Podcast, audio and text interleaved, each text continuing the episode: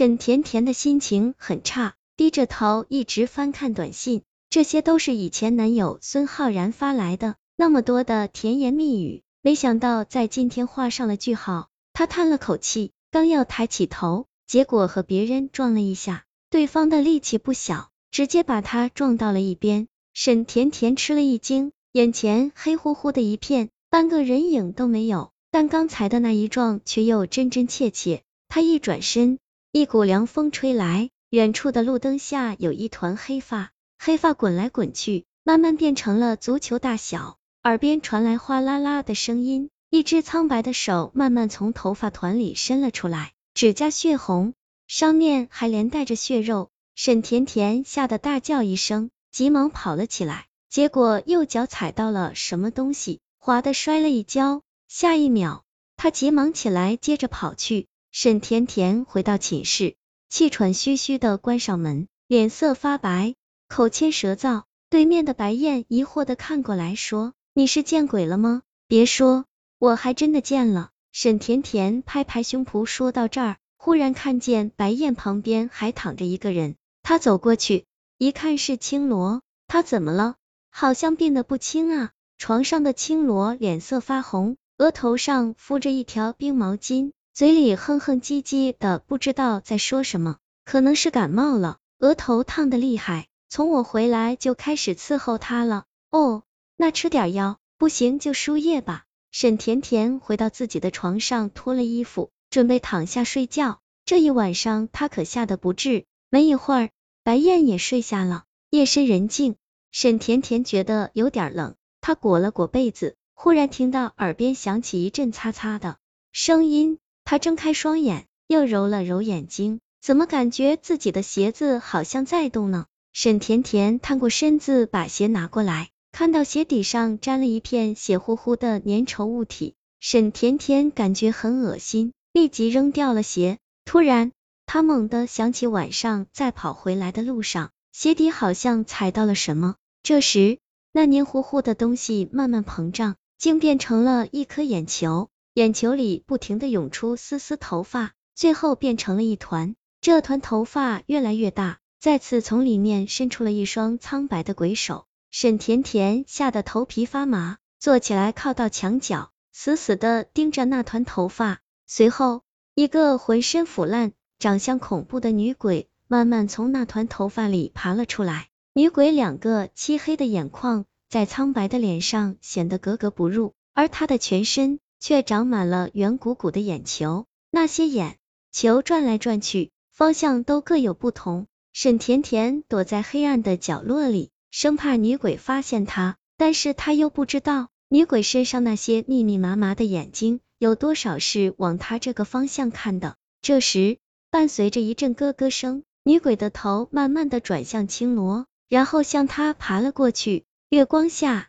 女鬼伸出长长的指甲。竟然直接在青罗的身上插出了一个个的血窟窿，疼痛的刺激感让青罗醒了过来。见到鬼，青罗吓得瞪大眼睛，他刚要叫出声来，女鬼竟直接把手伸进了青罗的嘴里，止住了他的声音。沈甜甜吓得更不敢出声了，青罗疼得满身大汗，不停的扭动身体，嘴里发着呜呜的声音。眼睁睁的看着女鬼将自己身上的眼球一颗颗地抠下来，抠下眼球的窟窿里流满了墨绿色的液体，然后女鬼将抠出来的眼球放在液体里泡了泡，拿起来放进了在青罗身上抠出的血洞里。女鬼前后重复着动作，在青罗的身上埋下了五颗眼球，青罗终于疼得晕了过去。沈甜甜闭上眼睛，直接拿被子蒙住了头。也不知道那个女鬼是什么时候离开的。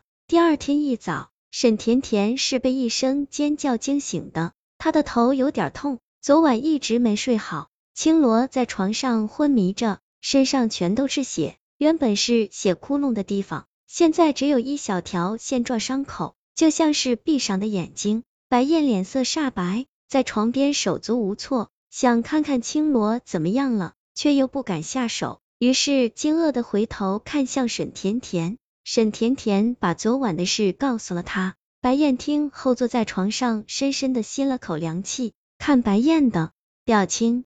沈甜甜总觉得他好像知道些什么，细问之下，白燕才无奈的说：“其实青罗发高烧不是偶然性的，是因为撞了鬼。”沈甜甜下意识的摸了摸额头，同样是撞鬼，他怎么没有发烧？你知道你的令朋友孙浩然为什么会突然和你分手吗？白燕忽然神秘兮兮的说道：“哎，他说跟我在一起没有自由，并不是。”白燕看了一眼青罗，严肃地道：“我猜是青罗在从中作梗。不瞒你说，我总会看到他和孙浩然走在一起，两个人举止亲密，好像有说不完的话。”沈甜甜的心忽悠一下，他并没有觉得孙浩然背地里有人，甚至在分手前一晚，他还约他第二天看电影，这分手就像是突然决定的。就在这时，床上的青罗。